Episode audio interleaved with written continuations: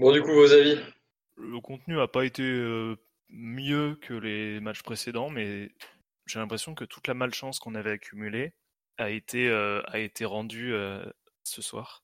Très longtemps qu'on n'avait pas vu l'OL avec cette efficacité offensive. D'habitude, c'était en mode 1000 occasions pour deux transformer.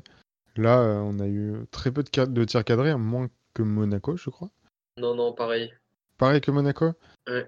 Mais en tout cas, quasiment. Hein. À chaque fois qu'il y avait une occasion pour, pour Lyon, que ce soit en profondeur ou même sur, sur phase arrêtée.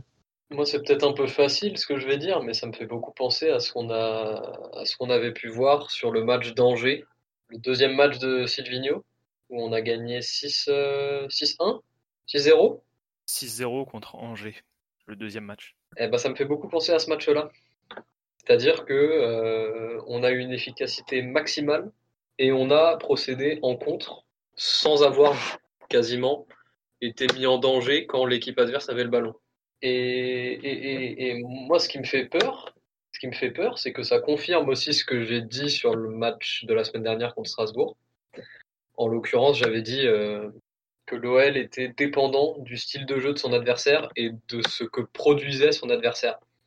Dans le sens où euh, là, Monaco, en, tout, en première mi-temps, a été complètement désorganisé et en plus a joué sur nos points forts, nos qualités.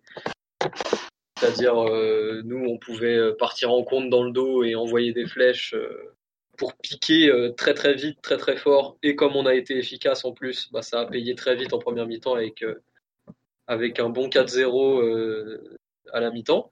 Et, et, en seconde mi-temps, bah, on a vu que quand Monaco s'est réorganisé, a été plus solide, bah, la deuxième mi-temps, on a vu qu'on l'a perdu. Hein.